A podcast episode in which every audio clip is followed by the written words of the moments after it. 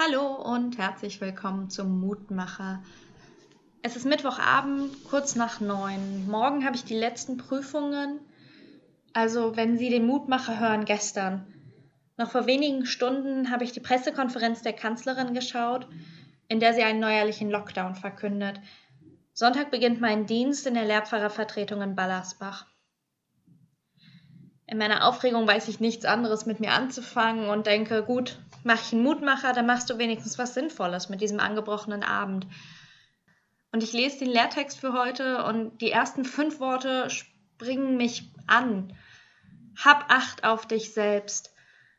Und ich fühle mich gesegnet wie ein Schild, der sich um mich legt, pflegende Salbe auf meine aufgeriebenen Nerven. Hab Acht auf dich selbst und auf die Lehre. Beharre in diesen Stücken. So steht der Lehrtext heute im 1. Timotheusbrief, Kapitel 4, Vers 16. Und beharre darauf. Achte auf dich und lass dich davon nicht abbringen. Lass dich nicht verrückt machen. Ich finde schade, dass die Losung den zweiten Teil des Verses gekürzt hat. Dort steht dann nämlich noch, denn wenn du das tust, wirst du dich selbst retten und die, die dich hören.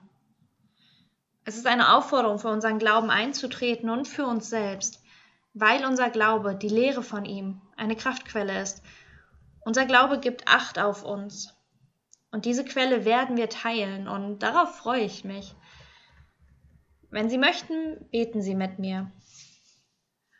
Gott, du bist die Quelle unseres Glaubens. Du bist der Atem in unseren Lungen. Du bist das Lächeln an einem schweren Tag. Du bist der Frieden am Abend wie gut, dass du auf uns acht gibst. Wie gut, dass du uns segnest. Wie gut, dass du bei uns stehst, wenn uns Stress und Angst übermannen wollen.